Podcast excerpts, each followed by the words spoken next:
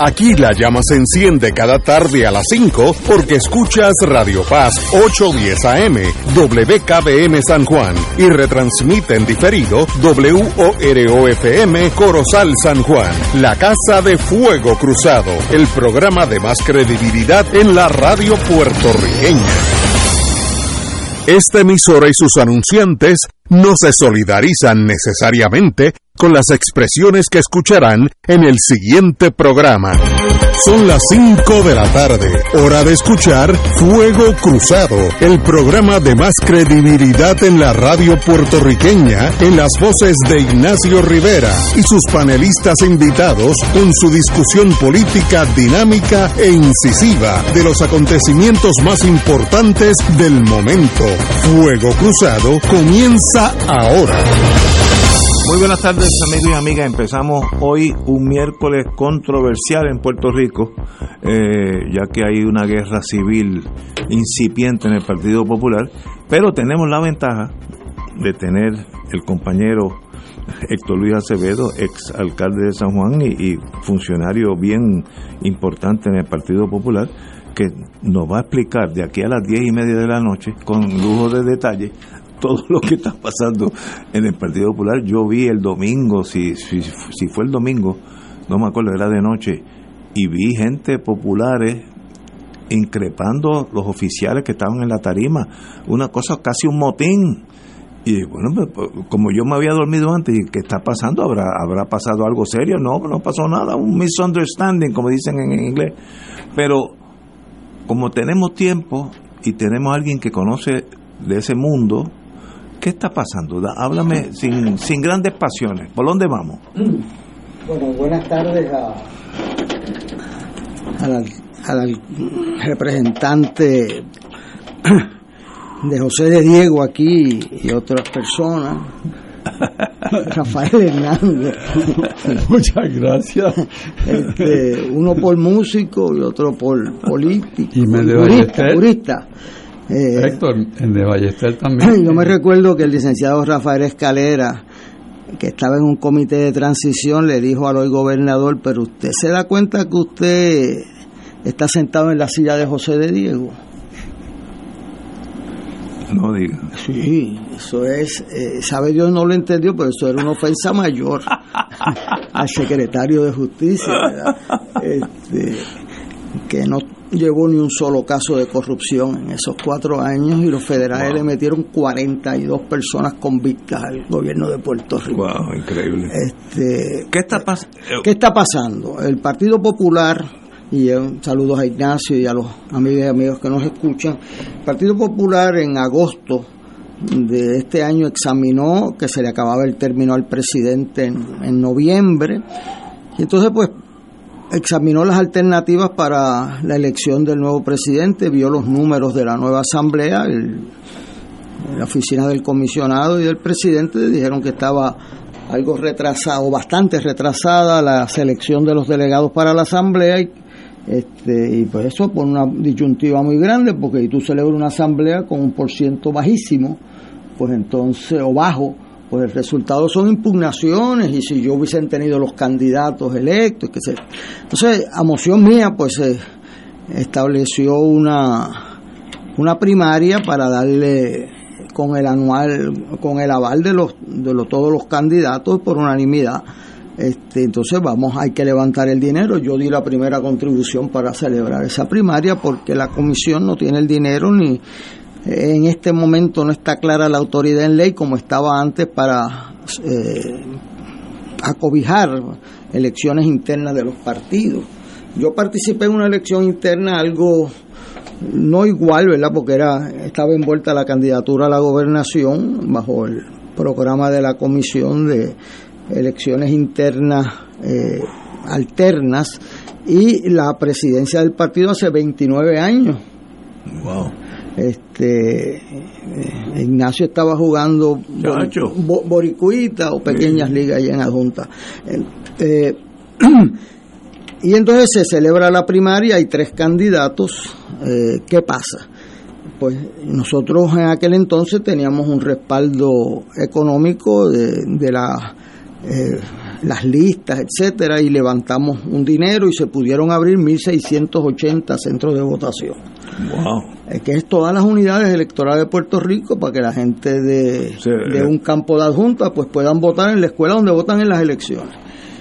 Y ahí pues participaron 400 mil miembros del Partido Popular. Ya los partidos no tienen ese, esa militancia. El PNP llevó en las primarias de ley donde participan los alcaldes, las candidaturas al senador, llevó 292 mil y el Partido Popular 219 mil, que es la militancia de los partidos. Claro, aquí hay una sola candidatura y se abrieron 114 eh, colegios, eh, 114 centros de votación. Se dio un tiempo por el comisionado para hacer comentarios a ese listado, ninguno de los candidatos lo trajo. Y luego, pues, empezaron a ir haciendo campaña, entonces la gente de allá, Castañel, dicen, "Sí, pero es que el área me queda 40, 45 minutos, etcétera. Y entonces, pues, vinieron a pedir nuevos colegios eh, luego, eh, y especialmente los alcaldes que tienen unos pueblos bien lejanos, o sea, unos pueblos bien amplios en términos geográficos, pero ya las listas se habían mandado a hacer. Si tú vas a hacer un, un colegio nuevo, pues requiere dividir la lista de la unidad 1 en, en dos colegios y hacer las listas de nuevo y hacer los paquetes de nuevo. Y por eso pues se mantuvo en un presupuesto muy básico eh, el cual contribuyeron los tres candidatos.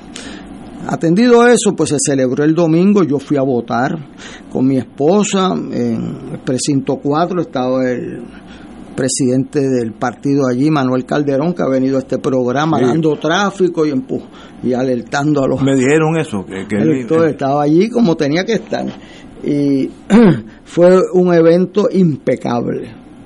O sea, yo fui allí, soñé mi, mi identificación, voté, había representantes de los tres candidatos en todos y cada uno de los centros de votación. No hubo un solo incidente durante todo el día, ninguno. Y entonces la labor de los funcionarios de colegio, excelente, excelente. Eh, y es una papeleta muy sencilla, son tres retratos y tú votas por uno, no es como Uno la legislativa, que tienes un problema en la legislativa eh, bastante grande por los seis candidatos por acumulación, que Ignacio se enteró eh, eh, que aquí pues podía votar nada más que por uno de, para el Senado y uno para la Cámara. Me enteré porque tú me lo explicaste en las últimas elecciones. Pero así se perdieron 100 mil votos en Puerto Rico, ¿verdad? Por eso eh, este programa y los que uno pueda ayudar a entender el proceso electoral. Así que así las cosas, me fui después para el Partido Popular, di entrevistas a la televisión, eh, excelente. Cuando llego allí, pues estaban recibiendo los resultados y empiezan unos pueblos a alguna variante que había visto en la elección de Alejandro García Padilla y era que habían comisionado que los alcaldes en un sentido aguantaban los resultados y otros se iban para su casa o lo metían. El- Ay, Dios mío. el- entonces, pues empezamos a llamar, pero miren, no, no se ha registrado su pueblo. Hablé con dos alcaldes, me mandaron los resultados, aunque yo estaba allí de observador. Este, y empezó, yo me recuerdo la gente de los compañeros que estaban con Carmen Maldonado ayudar a buscar las actas, etcétera. Y ahí pues se disminuyeron, se disminuyó el número que era significativo a nueve, faltaban nueve. ¿Y que resultó? Que estaba eso casi empate, a 20 votos uno del otro. Bueno, parece- Y faltaban nueve, y habían 829 votos añadidos a mano. Que vamos a explicar una cosa técnica ya mismo para que sepan qué va a pasar aquí en esta Exacto. semana. ¿Qué es lo que va a pasar? Eso es más importante. Entonces, a ver, a ver una distancia tan cercana, pues los dos candidatos que están ahí, pues pidieron un recuento manual. Los primeros dos, Javier y Juan Y Jesús Manuel. Jesús. Porque eh, Carmen aceptó que había llegado tercera, ganó el municipio de San Juan y ganó Morovi. El municipio de San Juan, la comunidad eh, aquí, pues votó por Carmen. Por, por ella. Qué bueno. este eh, claro eso pues tiene una base porque ella es una persona de primera clase y segundo pues pertenece a la congregación mita Ah, y eso pues veo. tiene parte o buena parte de la explicación. Entonces se ordenó el lunes un recuento. Estando yo allí empecé a oír uno, era uno de los candidatos, aún cuando no se había certificado a nadie, se proclamó ganador y vio la gente al partido. ¿Qué pasa? Estas personas tenían eh, razón para estar cansadas y algunos molestos, ninguno para beber. este, ¿Y qué pasó? Pues había un retraso en los resultados porque hubo 10, 12, 14 comisionados que metieron el acta en el paquete y se fueron y no contestaban teléfono tampoco. Este, y se fueron a fiestar o se fueron a celebrar o a llorar, yo no sé. Este, y eso pues es una situación insostenible para el Partido Popular, eso requiere acción eh, eh, por el comisionado y por los presidentes del partido. Los comisionados locales no pueden delegarle a nadie la entrega de su, de su acta, porque el comisionado correctamente exige un documento firmado antes de entrar los números oficiales. Ah, yo llamé por teléfono, pues todo el mundo sabe que por teléfono no es, eso es para anuncios en la prensa, pero para entrar los resultados oficiales tú necesitas el respaldo de un, de un acta firmada. ¿Por qué? Porque después dicen, adiós, tú me entendiste mal.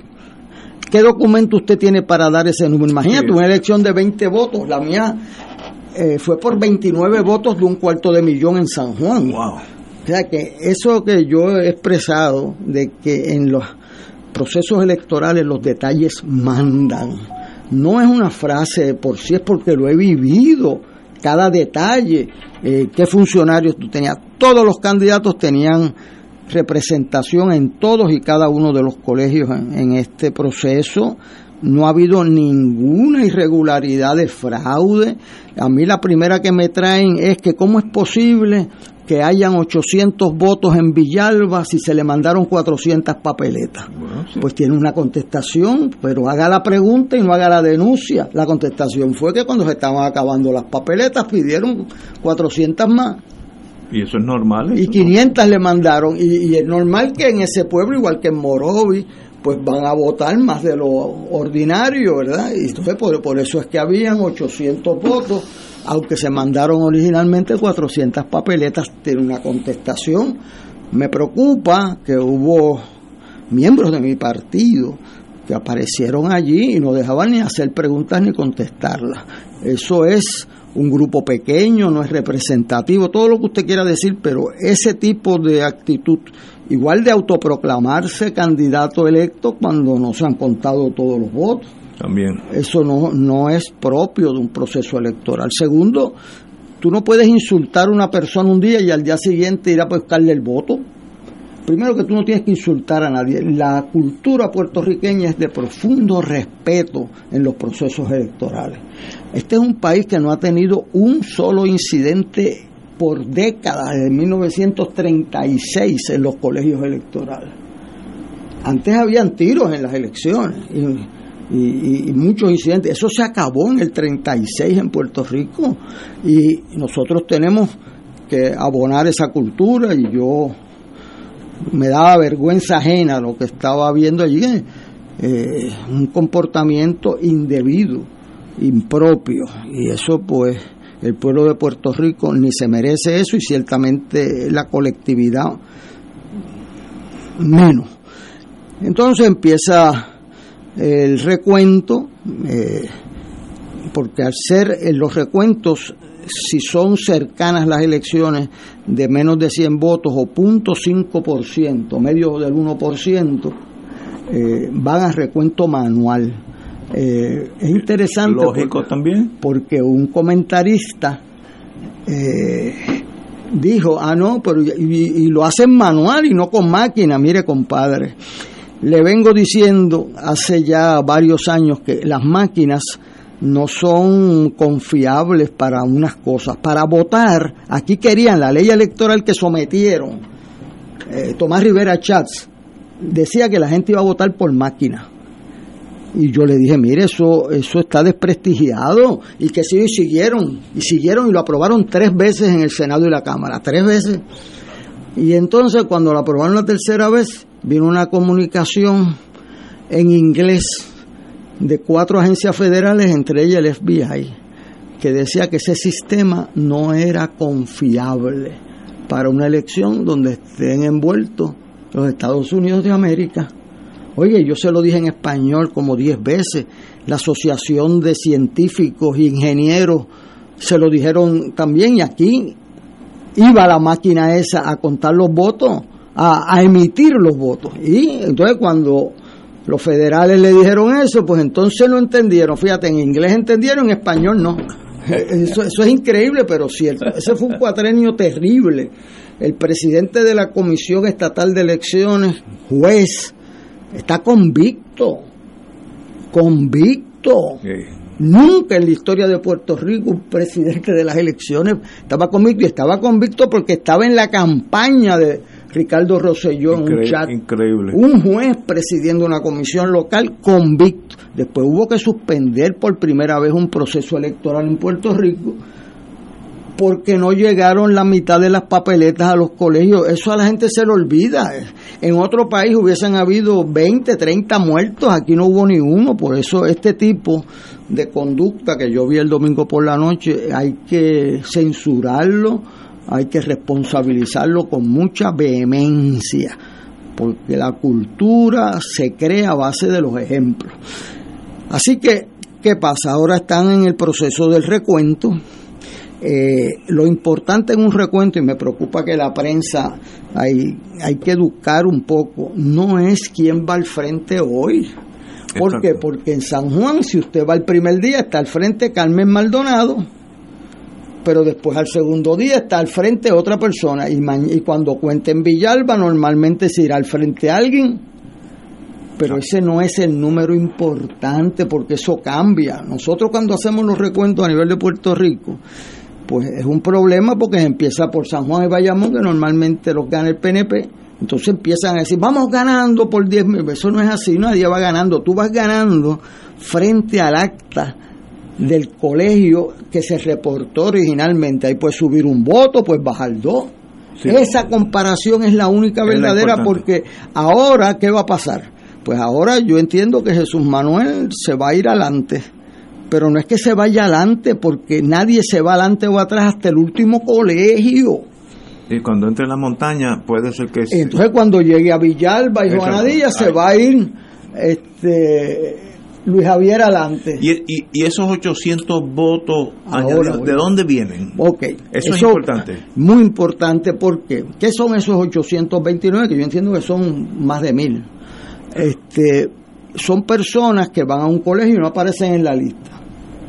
Cuando hay redistribuciones electorales, eso sucede en mayor cuantía que en tiempos normales. Porque si usted, por ejemplo, Ignacio, vive aquí, aquí al lado, en, no, aquí en la Roosevelt. En la Roosevelt. ¿Verdad? En la, en, la Roosevelt. Pues en la Roosevelt siempre ha votado en el precinto 2. Y el precinto 2 vota en la escuela Miguel Such. Y esta vez era Labra. Y esta vez era la Labra en Santurce. Usted llegó a la Miguel Such con su esposo o su esposa y le dicen, pero venga acá, Rivera, usted no está aquí. Y no, pero es que yo siempre he votado aquí. Bueno, sí, pero ahora este lo cambiaron de precinto y le toca a otro. Entonces, pero si usted desea, lo añadimos a mano. Exacto, y luego se cuenta. Y luego se cuenta cuando se corrobore que usted es un elector válido. Y eso produce un número de esta naturaleza de, eh, votos añadidos. vamos a ver dos o tres casos donde en ese colegio cogieron y metieron todas las, las papeletas en la misma urna. Eso se llama un colegio contaminado. porque Digamos que metieron 100 papeletas. Y entonces cuando cotejan hay 70 electores que sí tenían derecho a votar, pero había 30 que no, porque no están inscritos. Entonces, en el caso, tú lo puedes diferenciarlo? Ahora, pues tú vas papeleta por papeleta, pero ah, están dentro. Así que tú tienes 100 papeletas ahí. Tienes que contarlas una a una. Tú las cuentas una a una, pero no las puedes validar una a una porque tienes solamente 70 de 100. Entonces, en el caso de de Granados Navedo en el año 1990 contra la comisión, que yo era el contendor, pues se adoptó un sistema que ha estado, yo lo había visto en Harvard Law Review, que se llama la proporcionalidad. Si de esos 100 votos 70 eran válidos, se le cuenta el 70% a ese colegio de añadido a mano. Y entonces, pues en vez de 100 son 70 votos válidos. Ah, Y eso hay que explicarlo para que lo entienda la gente, porque si no los tienes que contar todos y añades 30 votos que no son válidos, o los restas todos y le quitas el derecho al voto a 70 que sí tenían derecho. Entonces se establece una fórmula del el por ciento válido en esa unidad electoral. Es un, no es un método perfecto, pero es mucho mejor que los demás y eso se adoptó en San Juan y se adoptó en Puerto Rico y es lo que se va a hacer aquí. Hay que explicarlo para entender cuáles son, cuál es la dinámica, eso es la, el, el Estado de Derecho en Puerto Rico. Yo creo que deben terminar eh, mañana, en todo caso el domingo por la mañana, el, el- el viernes por la mañana el conteo ordinario y el viernes por la tarde se sabrá eh, finalmente. Entonces, pues eh, hay personas que me dicen, pero ¿y usted lo ve en el periódico? ¿Cómo es que es posible que no se sepa? Bueno, porque fue cerrado. Cuando yo tuve esa experiencia, pues no fue cerrado. Alguien sacó el 80% de los votos, 83.3. Pues, aunque le faltaran 10 o 20 colegios, que no faltaron, pero aunque le faltaron, pues la distancia era mayor que lo que quedaba a las 7 de la noche. En este caso, que están a 20 votos, pues uno no puede ni debe hacer aseveraciones que pueden cambiar porque nadie sabe cómo votaron el voto adelantado. El, el voto del colegio añadido a mano, nadie lo sabe porque nunca se ha abierto. Así que hay que ser paciente, controlar las emociones y demostrar liderato. Porque usted, eh, yo veo gente actuando como, como si, si, o sea, con mucha hostilidad, eso es, eso es o inmadurez o falta de control emocional ante una situación de mucha presión. Este, y eso pues requiere liderato, que los seguidores sigan a sus líderes y no los líderes a sus seguidores. Este, y den un ejemplo que es lo que necesita el país de sobreponerse a los retos y de, de cultura democrática y de cultura de tolerancia, que es el mensaje de Puerto Rico y que gane el que tenga los votos. eso, así de fácil es. Y yo pues me siento bien de haber dicho que no iba a decir a quién y por quién iba a votar. Yo no hice campaña a ninguno.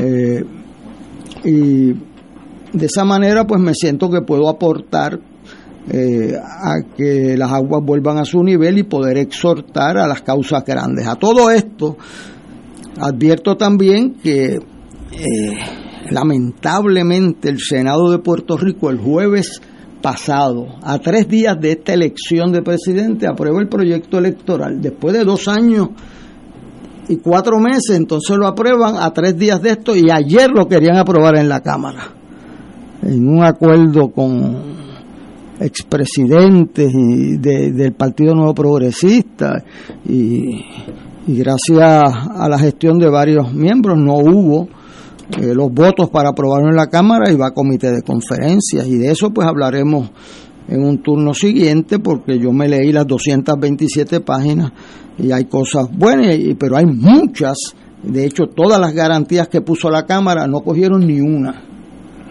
Eso es, ¿cómo es eso? Este, pero de eso hablaremos más adelante. Así que los amigos que nos escuchan, vamos a, ahora mismo está el comisionado electoral haciendo una conferencia de prensa diciendo los resultados de hoy. Advierto que los resultados de quién va adelante hoy, o ayer, o mañana, no es lo importante, porque eso va a cambiar según va el pueblo. Cuando lleguen a Aguadilla, el que ganó en Aguadilla sube, y después viene eh, eh, Mayagüez, y después viene Ponce, y después viene Villalba, y después viene Guayama. Entonces usted tiene que comparar esos números con los que se habían dado antes para saber cómo va la cosa este, si quiere hacerlo, pero no puede ni deben dejarse ni la prensa decir ahora va adelante tanto por dos mil votos y mañana va abajo por mil votos. ¿y cómo es eso? Tú tienes que educar en la labor periodística este, para que la gente eh, eh, entienda un proceso y vea la dinámica electoral Por eso lo importante no es el número del día, sino cómo eso compara esos colegios con los que reportaron el domingo. Normalmente se queda igual casi. Ayer la diferencia fueron nueve votos en todo el día. O sea que no hay cambios mayores.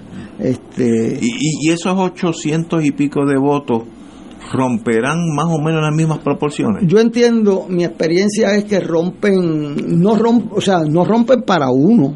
No, no, más o, o sea, porque eh, más o menos tendrán 20 o 30 a favor de uno, 40. Yo estimo que esta elección va a ser por menos de 200 votos y, yo la mía fue por 29 votos de un cuarto de millón de electores. o sea que ahí decía continúa, es como las papeletas de Ignacio que continúan al dorso, los ceros continuaban al dorso. Este, y ahí tú necesitas un equipo electoral. Los equipos electorales que yo estoy viendo de los candidatos son de excelencia, son gente de mucha experiencia. Lamento mucho y le pido excusas al pueblo de Puerto Rico y al pueblo eh, popular por el espectáculo del domingo por la noche que dañó la imagen de todos esos funcionarios de colegio de 60 mil electores eh, a dos años de las elecciones, en una elección que tenían que viajar la inmensa mayoría de ellos para poder votar. ni un solo incidente, ni uno en todo Puerto Rico. Entonces por la noche eh, los más militantes de algunos pues se presentaron allí eh, y eso no debe repetirse. Pero le doy las gracias a los funcionarios de colegio, a los que llevaron la gente a votar, se inventaron hasta un taxi popular, excelente. Entonces, pues usted antes de, de hacer una afirmación, coteje los datos. Ay, ¿por qué hay 800 votos en ese colegio? Ah, porque se enviaron papeletas adicionales con el consentimiento de todos los representantes. Entonces, ay, ¿por qué aquel? Bueno, pues todo ese proceso fue transparente. Eh, ahí el comisionado electoral, una persona íntegra, tan pronto supo de una irregularidad, votó la persona. Hizo como Muñoz Marín, le solicitó y le aceptó la renuncia. Este, y qué es lo que podía hacer. Eh, eh, o sea, pero no lo importante aquí es la institución, el colectivo. Gane quien gane, pero si lastiman la credibilidad del colectivo, empezamos 100 metros atrás y eso hay que pensarlo y, actuarlo. Yo creo que hay que hacerle honor a la gente eh, que sirven sin esperar nada a cambio y que son muy respetuosos no solamente de sus compañeros. Miren, Puerto Rico por décadas no ha habido un solo incidente en los colegios. Eso es ejemplar. Aquí se suspendió una elección y no hubo un solo incidente. Y eso es un haber del pueblo de Puerto Rico. Tenemos aquí una pausa y regresamos con el compañero Rachel. Fuego Cruzado está contigo en todo Puerto Rico. Bueno amigos y amigas, continuamos en nuestro radio maratón de Radio Paz. Aquí estamos esperando esa aportación, esos donativos que tanta falta nos están haciendo para continuar con nuestra misión evangelizadora aquí en medio de nuestra radio puertorriqueña, nuestra iglesia católica diciendo presente. Por eso es bien importante que cada uno de ustedes se sienta parte de esta misión, que cada uno de ustedes sienta que realmente están apoyando este caminar nuestro en los medios de comunicación católicos de la radio AM como lo es Radio Paz 8 10 AM. Por eso estamos esperando esa colaboración de ustedes marcando el 787-300-4995. 787-300-4995.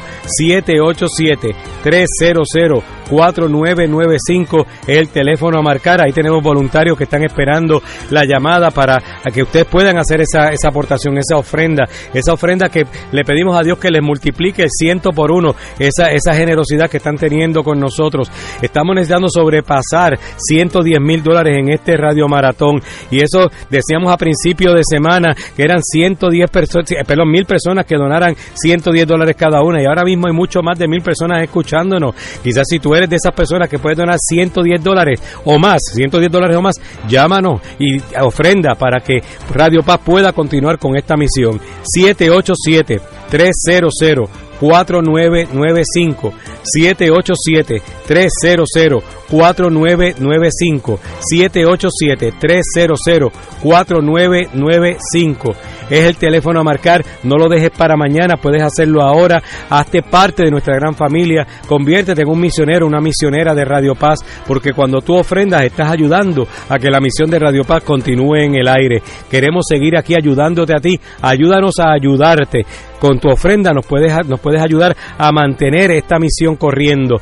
Sabemos que también incluso los donativos que ustedes hagan a Radio Paz podrían ser deducibles de su planilla de contribución sobre ingresos. Así que si usted tiene una corporación y quiere hacer un, donativo corporativo, también es, bienvenido ese eh, donativo corporativo. Lo importante es que sea de manera individual, sea de manera corporativa, que llegue esa aportación, esa ofrenda, para que cada uno de ustedes pueda decir, yo colaboro con Radio Paz, yo estoy ayudando a que la misión de Radio Paz continúe, yo quiero que pues Radio Paz siga siendo esta, este medio evangelizador, esta, esta emisora que me da la alternativa a quizás tantas otras cosas no, que, no que quizás no edifican como lo puede pasar como puede pasar aquí en Radio Paz. Así que marca ahora 787 300 4995 787 300 4995 y también, que no se me olvide, que pueden utilizar ATH Móvil también. Pueden buscar ATH Móvil para en la sección de pago a negocios. En la sección de pago a negocios usted puede conseguirnos y buscarnos como Radio Paz 810 y ahí hacer su aportación. Ahora es bien importante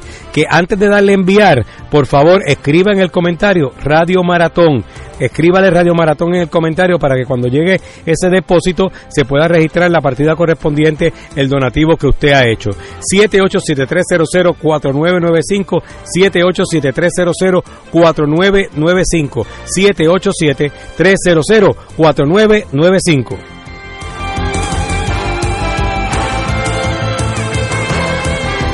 Tengas una emergencia y quieras que te atiendan rápido, tu alternativa es San Juan Health Center. Tenemos una sala de urgencias con cómodas facilidades y accesible en la esquina de la Avenida de Diego y la marginal Valdoriotti de Castro en el corazón de Santurce. Nuestro horario de servicio es de 7 a.m. a 7 p.m. de lunes a viernes. Contamos todo el tiempo con un staff de médicos y enfermeras altamente capacitados para atenderte. Te brindamos diagnósticos certeros con el servicio más confiable. Llámanos al 787-977-7575 San Juan Health Center, donde más rápido atenderemos tu urgencia de salud. El Consejo Episcopal Latinoamericano y del Caribe, CELAM, celebra su 39 Asamblea General del 15 al 20 de mayo en la diócesis de Mayagüez. Al terminar la asamblea, los obispos de Puerto Rico lanzarán un trienio de preparación al 50 aniversario de la coronación canónica de la venerable imagen original de Nuestra Señora, Madre de la Divina Providencia, como patrona principal de toda la nación puertorriqueña. Les invitamos a participar de la Eucaristía de apertura del trienio que se celebrará en el Centro de Espiritualidad Nuestra Señora, Madre de la Consolación en Aguada, el viernes 19 de mayo a las 7 de la noche. Les esperamos. Hoy miércoles 10 de mayo a las 5 y 30 de la tarde se rezará el Santo Rosario al frente de la iglesia de Santa Teresita en la calle Loíza por el descanso eterno de las almas de los dos jóvenes peruanos que fueron asesinados inocentemente en la calle Loíza hace varios días. Luego se pasará al templo donde Monseñor Roberto González Nieves, arzobispo metropolitano de San Juan, celebrará una misa por la paz y el cese de la violencia en el país. En el restaurante Mar del Caribe, comparte con mamá en el mejor ambiente y la mejor comida internacional. Exquisitos cortes de carne buco, cabrito chuletón de ternera, gran variedad de mariscos y pescados, langosta, rodaballo, merluza y bacalao. Contamos con un elegante y amplio salón. Restaurante Mar del Caribe, calle Loíza 2444 en Punta Las Marías. Para reservaciones 787-545-5025. Restaurante Mar del Caribe, tu mejor opción para comer bien. 787-545-5025. Puede ordenar una rica paella y celebrar en casa. 787-545-5025. Y ahora continúa Fuego Cruzado.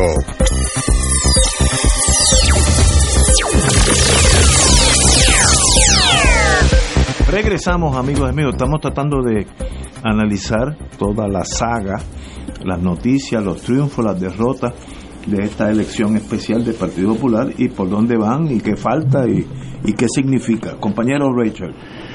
Desde el punto de vista bien general, mirándolo a 10.000 pies de altura, yo creo que la palabra que mejor eh, califica el asunto es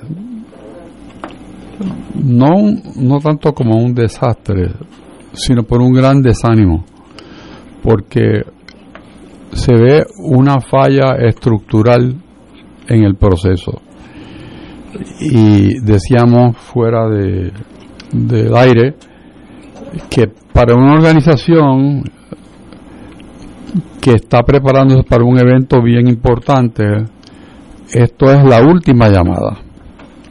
No es la primera ni la segunda, es la última llamada.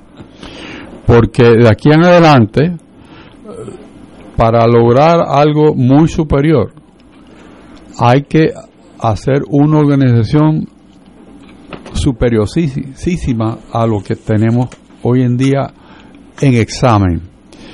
Eh, desde antes se había mencionado y se discutió aquí en el momento en que estuvo la persona a cargo de la, de la cuestión electoral en el Partido Popular el miércoles pasado, que parecía una invitación por lo menos al potencial desastre, no tener la capacidad para manejar los electores más cercanos a sus hogares. Y, el haber reducido de una manera, me parece a mí muy fuerte, el número de colegios, pues abona a que haya una inestabilidad y, y una queja general de, de, que no se hizo como se hace, sino que aquí pues tuvimos que viajar de más, que hacía tanto calor, que algunos sitios no tenían las papeletas adecuadas, otros las pidieron, las recibieron, pero no lo dijeron. Eh, y, se presta para tantas y tantas malas interpretaciones que, excepto a alguien como Héctor Luis, que está eh, dentro del sistema y conoce lo que pasa, pues el de afuera le ascribe todo a incompetencia. Un gran misterio. Porque falta comunicación, pero sí apunta, no hay duda, a que la administración del Partido Popular que lo trajo hasta este momento, vamos a decir, de tierra de nadie, porque eso es lo que hay hoy en día, no, no se ve un partido dirigido por nadie, sino un partido de quejas, no un partido de dirección y ve una oficina ejecutiva del, del, Partido Popular que sencillamente dice cosas diferentes eh, a distintas horas del día. O sea que no, no hay un mensaje coherente que explique por qué el bache, vamos a decir, hablando en radio, por qué el bache, por qué ese silencio, silencio que resulta ser una acusación de falta de organización. Eh, eso, pues en este momento, pues tiene posibilidades de corrección. Más tarde, no tiene. Así que, si Puerto Rico quiere tener alternativas serias, no tan solo el Partido Popular, sino el Partido Nuevo, Victoria Ciudadana, el PIB y Dignidad, pues todos tienen que coger el pasito de organización. De tal manera que cuando llegue el momento de verdad, esto funcione. Claro, ya para ese evento habremos pasado las primarias para la gobernación, que posiblemente dos partidos la tengan. Los otros están acostumbrados a, nombrar de dedo, pero el, hay dos partidos que puede que tengan primarias para la, gobernación. Y eso será un ensayo, pero es a nivel isla y a nivel con la Comisión Estatal de Elecciones, ya no es el partido como tal. Pero sí requiere que ese organismo electoral de los partidos estén en sitio y que aparezcan los representantes de cada partido y cada candidato, porque el sistema de Puerto Rico funciona porque está basado en la desconfianza Ese, ese es el tenor del sistema electoral, la desconfianza. Yo pongo a A a velar a B y B vela a A. Y de ahí sabemos que se van a matar o van a hacer las cosas bien. A menos que no aparezca alguien que sea más listo que el otro y, y entonces le pase una bola, que pasa también. Pero en términos generales es un sistema de desconfianza lo que produce el resultado que mencionaba Héctor Luis, que no haya unas discordias, que no haya eh, problemas de conducta, eh, vamos a decir, ofensiva, que no, no se den escándalos a nivel del colegio electoral y, y que las cosas fluyan como Puerto Rico está acostumbrado a que fluyan. Pero por ahora, no tan solo a, los populares, sino a todos los, los, ciudadanos en Puerto Rico que les interesa la política, y yo diría que es prácticamente todo el mundo, se cuestionan qué pasó. No hay una contestación. Hay señalamientos. Aquello que queda de la estructura que se está cambiando. Entonces,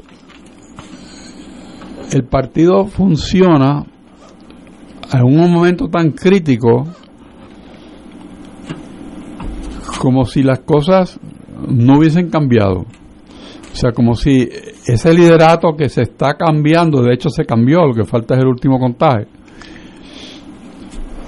siguiera verdaderamente rigiendo el partido y tomando decisiones que afectan a todo el mundo. Eso por lo menos requiere un, una actitud de abstención, de no propiciar la aprobación de proyectos, de no impulsar ideas que no son generalmente aceptadas, no pisar los callos de nadie y dejar que los cambios que están pautados y que ya se están operando, es cuestión de saber cuál es el último conteo de votos para que sepan quién es la persona que va a dirigir el partido. Pues esperar eso. Eso es lo mínimo que uno puede esperar de una organización que está en estado de flujo, fluidez, porque no está coagulada. Así que me da mucha pena porque la política en Puerto Rico eh, eh, cae en un nivel que no es correcto porque la política en sí, en esencia, es una gran cosa. Es algo que desde el comienzo del ser humano vivir en comunidad requiere que exista la política y es un, una metodología de lograr fines sociales. Y en la medida en que esos instrumentos sean buenos, la posibilidad de Puerto Rico mejorarse es mucho más alta. O sea que no, no debemos menospreciar el valor de la política porque hay algunas instituciones o algunos políticos que no dan la talla para la llamada que se les hace en un momento dado. Quizás estoy montado en generalidades, pero es que no me atrevo a opinar sobre hechos que no conozco. No sé lo que está pasando. Yo sí sé lo que son recuentos. Yo he estado en recuentos. Eh, he estado en, en, mesas donde se escrutan eh, votos. Eh, sé toda esa dinámica. Sé quién está para supervisar lo que están contando. Conozco eso perfectamente bien.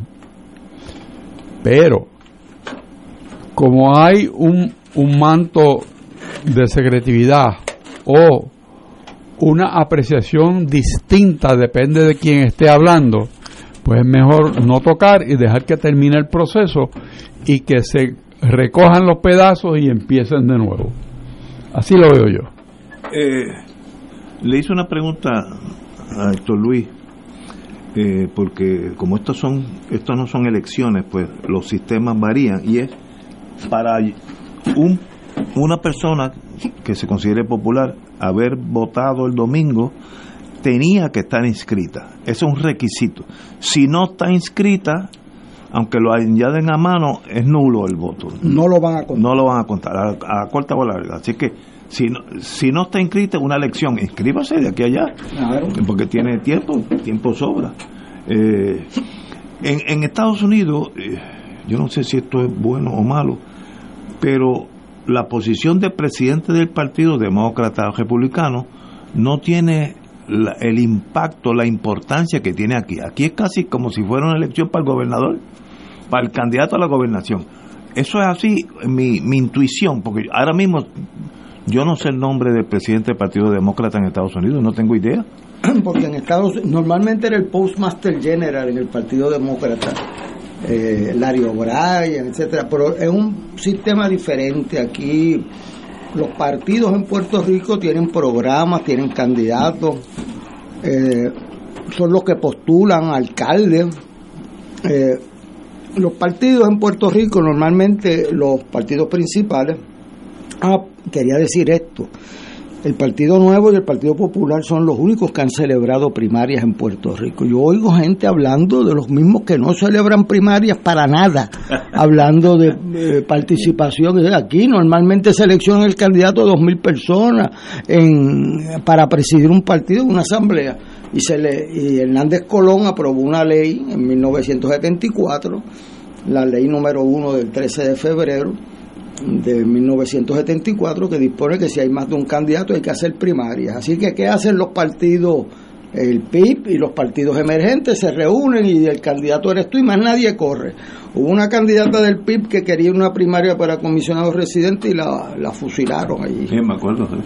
Este, pero las primarias son mayormente populares o PNP. Sí, bueno, porque deben ser de todo el mundo, pero eh, para las elecciones el año que viene, ah, eso es una cosa que eh, lo vamos a ver en el proyecto de ley, pues eh, nosotros habíamos acordado en la ley del 83 que iban a ser las primarias para todos los partidos en marzo. En la vez pasada lo cambiaron para junio. Junio es un mes malísimo ¿Por qué? Porque es el último mes legislativo y el gobernador y tienen que estar pendiente que se apruebe el presupuesto y cuando pues ya es el último mes legislativo en el cuatrenio. No hay asamblea legislativa después. Entonces pues eso es un error. Pues ahora para que ustedes sepan en el proyecto de ley que aprobó el senado calladitos no solamente lo dejaron en junio sino que lo empeoraron y lo pusieron en vez de la primera semana de junio la última que es cuando está pendiente los proyectos, como todo el mundo sabe en Puerto Rico, que se aprueban cientos de proyectos esa semana. ¿Y, para qué hacer algo tan torpe? Vamos a poner. ¿Hay alguna maldad o un error? Bueno. O ambas. Este, yo no voy a presumir las intenciones, le voy a decir que eso afecta a los, o sea, yo no me explico cómo los incumbentes, que son los más afectados, porque tienen que decidir si están en la legislatura o están en la campaña de su distrito, cómo han aprobado una barbaridad como esa. Yo creo que fue que no se dieron cuenta. Este, y por eso ese proyecto hay que estudiarlo con mucha calma, tiene, lo vamos a ver, 10 medidas muy, pero muy perjudiciales. Eh, así que yo eh, creo que es importante las primarias en la medida en que sean productivas, porque si las primarias traen divisiones en los partidos, mire lo que pasó en Venezuela. En Venezuela el presidente Caldera eh, compitió en su partido, de, el Partido Cristiano Demócrata, y perdió.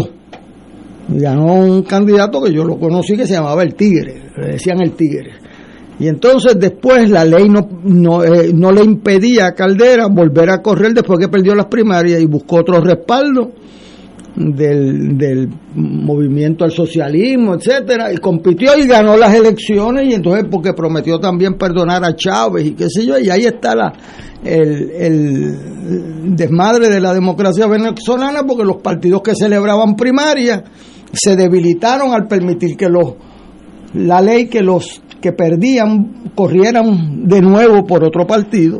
Después, ¿para qué vas a celebrar primaria si no respeta sus resultados? Por eso la cultura democrática requiere mm, lealtades superiores a las propias. Si no, pues van a ver que, que, no se van a celebrar primarias para la selección. Hay nueve personas en un partido es un poliburó que deciden quién va. Y en otro, dos mil. y aquí Eh, yo estuve en una que éramos 400 mil y ahora pues 60 mil y el año que viene participarán 200 mil personas en las primarias. Este, yo entiendo que con sus defectos eso es mejor que una asamblea bien pequeña, pero requiere para que tenga sentido una actitud de respeto interno y de, tolerancia a otros candidatos, porque de qué vale que tú compitas por una posición si van a perder. Y si, y si tú insultas a la gente de tu propio partido, mañana vas a ir a pedirle el voto y que sirvan de funcionario del colegio. Te van a decir, sí, Pepe. O sea que eso es autodestructivo. Así que yo acepto la crítica que, hace Richard, tiene Partido Popular. Eh, el domingo por la noche destruyó lo que hizo el domingo durante el día. No el partido como institución, sino miembros del partido con visiones y perspectivas individualistas. Y las candidaturas solamente tienen sentido cuando tú vas a defender causas más grandes que una persona. Eh, y para perder no hacen falta enemigos, o sea, así que yo le vi a un senador del PNP ahí en el Canal 11 y le dije, estaba bien sonriente, ah, qué sé yo. Bueno, pues disfrútate hoy por lo que te viene el año que viene a ti. Porque habrá Ah, Este, pero eh, en todos los partidos debe haber un respeto interno y respeto al adversario de otros partidos. Al, día siguiente de las elecciones hay que trabajar por Puerto Rico. En mi gabinete en San Juan, el, el, el tista residente, el escritor residente, se llama Manuel Maldonado Denis. El, el director de la división legal dejé al que tenía don Baltasar Corrada del Río allí. De, eh, traje a los de don Hernán Padilla, Amparo, Novoa, eh, las, las dos comisionadas del partido de pues los traje en el ¿por qué? porque eran las mejores la administración pública no puede ser como una imagen partidista, pues tú tienes que escoger el mejor para cumplir al electorado. Ah, los de política pública, pues eso se hace en las elecciones y hay que respetarlas, pero tú tienes que escoger la mejor gente. Así que, y, y las elecciones empiezan con una cultura de respeto y esa es la, esa es la historia de Puerto Rico. Desde el 36 hasta el día de hoy no ha habido un incidente en los colegios electorales en Puerto Rico y eso es de excelencia y no podemos, hay que custodiar ese legado con mucha lealtad y altura de miras. Estoy de acuerdo con su señoría y para mi análisis la importancia que tiene esta primaria, como se llama esta elección, es que el que gane se posiciona en, en, un lugar donde podría aspirar a la gobernación. A diferencia de Estados Unidos, que eso no es así. Bueno, yo no sé ni los nombres de los presidentes de los partidos. Y lo que pasa es que aquí en Puerto Rico el que el que va a ser candidato a gobernador de cualquier partido normalmente preside el partido por reglamento. Y entonces la elección del presidente, a año y medio de unas elecciones, es casi... y, a, y a un año, a menos a un año de unas primarias, pues lleva la ventaja para esa elección. Claro, una elección tan cerrada como esta, pues requiere ver qué pasa de aquí en adelante. Bueno, que gane el que saque más votos. Mira qué fácil es la vida. Ah, sin sacarse sangre, ni de golpes, ni magullones, que gane y, y, el, al otro día el, sol sale por Fajardo. Así que continuemos, pero ha habido, sobre todo yo yo estaba durmiendo y vi la última melea allí, la gente gritándole a los señores que estaban en, a, a cargo de la operación, una cosa yo, yo, pensé que había habido una pelea porque era casi ese ambiente de hostil. Eso hace daño a la, corta o a la larga. Señores, tenemos que irnos y regresamos con Fuego Cruzado. Fuego Cruzado está contigo en todo Puerto Rico. Y regresamos al área de los teléfonos. Aquí estamos. Les saluda el padre Milton. Espero que estén disfrutando de este ratito aquí con nosotros y esperamos que, estén. Yo sé que me están escuchando y llevan toda la semana ahí escuchando mi voz, pero es que tenemos que seguir haciendo esto, mi gente. Tenemos que seguir entusiasmando a nuestro pueblo para que siga apoyando la misión nuestra aquí en Radio Paz 810 AM. Que como dice Efesios 4:15, nos ayuden a hablar con el corazón, la verdad y en el amor. Y eso es lo que quiere hacer Radio Paz. Radio Paz quiere llevar ese mensaje de con el corazón, con sabiendo que tenemos a Cristo metido con nosotros, Él que Él es la verdad, el camino, la verdad y la vida, que nos podamos seguir proclamando y que sigamos utilizando ese amor que solamente Él nos provee para seguir proclamando esa grandeza de su amor en medio de la radio puertorriqueña. Ayúdanos, ayúdanos en nuestro radio maratón. Estamos esperando tu llamada en este momento en el 787 300 4995 787 300 4995. Ahora, llama ahora, no lo dejes para mañana. Estamos aquí esperando esa, esa, esa ayuda tuya, esa colaboración, esa ofrenda que nos ayude a continuar con la misión que tenemos aquí en Radio Paz de continuar llevando el mensaje de esperanza, llevar eh, esa aportación de ustedes es la que nos ayuda a poder tener la misa en el aire, a tener la coronilla de la misericordia, a tener la programación religiosa, miren, a pagar el agua, la luz, el teléfono, la nómina, las licencias que hay para operar. Eso, para eso es todo este donativo. Y la meta nuestra en este Radio Maratón son 110 mil dólares. Necesitamos sobrepasar 110 mil dólares. Así que aparecerán esas mil personas que puedan donar 110 dólares cada uno. Yo creo que sí el que pueda donar mil, ofrenda mil, pero que, ofrenda, que pueda ofrendar diez, ofrenda diez. Lo importante es que lo haga con el corazón agradecido a Dios por lo que Radio Paz está haciendo en cada uno de ustedes y en sus vidas. Llámanos ahora al 787-300-4995, 787-300-4995. Una vez que llame, ahí el voluntario o la voluntaria te va a pedir tu nombre, dirección postal, número de teléfono, la cantidad que vas a ofrendar. Si tienes tarjeta de crédito y la puedes utilizar, preferimos que utilices tu Visa, Mastercard o American Express, porque ese donativo se procesa hoy mismo y nos economizamos el tener que enviarte una boleta, un sobre, un sobre predirigido, el sello. Tú te economizas el giro, te economizas el cheque, te economizas el sello. Eh, es más fácil, más rápido. Pero si no quieres utilizar la tarjeta o no la tienes, te vamos a enviar una boleta a tu casa y esa boleta tú la devuelves con tu cheque o tu giro postal. Bien importante que también pueden utilizar ATH móvil, pero si usan ATH móvil, la sección de pago a negocios nos consiguen como Radio Paz 810. Radio Paz 810. Y antes de darle enviar, por favor, escriban en el comentario Radio Maratón para que se pueda aplicar correctamente su donativo en la partida de Radio Maratón. Así que, aunque a nosotros nos, nos, gusta más que nos llame, porque así hay más, más emoción aquí, porque se oye los teléfonos sonar, si quiere utilizar ATH móvil, olvídense, que llegue por ATH móvil. Lo importante es que llegue el donativo por ATH móvil, Radio Paz 810 en la sección de pago a negocios, escríbale Radio Maratón en el comentario, o si no, pues también llámenos al 787-300-4995, 787-300-4995 pero hágalo ahora, hágalo ahora antes que se le olvide. 787-300-4995. Póngase de verdad delante del Señor. Señor, ¿cuánto es lo que tú quieres que yo ofrende a Radio Paz?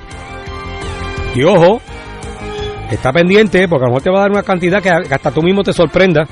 Pero el Señor devuelve el ciento por uno al dador alegre. Así que tú preguntas, Señor, ¿con cuánto tú quieres que yo apoye la misión de Radio Paz? Y ese número, por extraño que parezca, ese es el número que vas a darle al voluntario cuando llames al 787-300-4995. Y el Señor se encargará de multiplicarte lo que estás donando con un corazón agradecido. Así que a marcar ahora el 787-300-4995, 787-300-4995. Tenemos voluntarios y voluntarias ahora mismo esperando tu llamada Esperamos esa aportación, esa ofrenda y que Dios te siga multiplicando esa generosidad. 787-300-4995.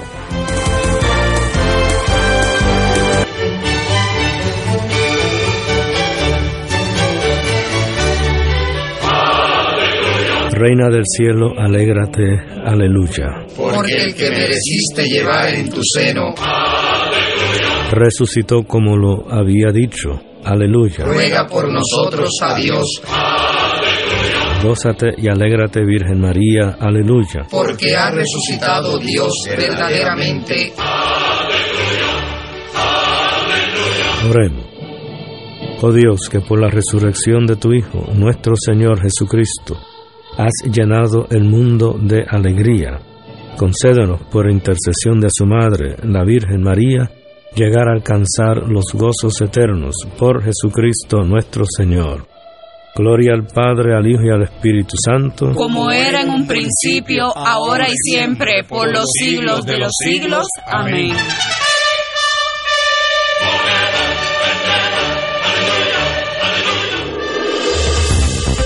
Aquí la llama se enciende cada tarde a las 5 porque escuchas Radio Paz 810 AM, WKBM San Juan y retransmite en diferido WOROFM Corozal San Juan, la Casa de Fuego Cruzado, el programa de más credibilidad en la radio puertorriqueña.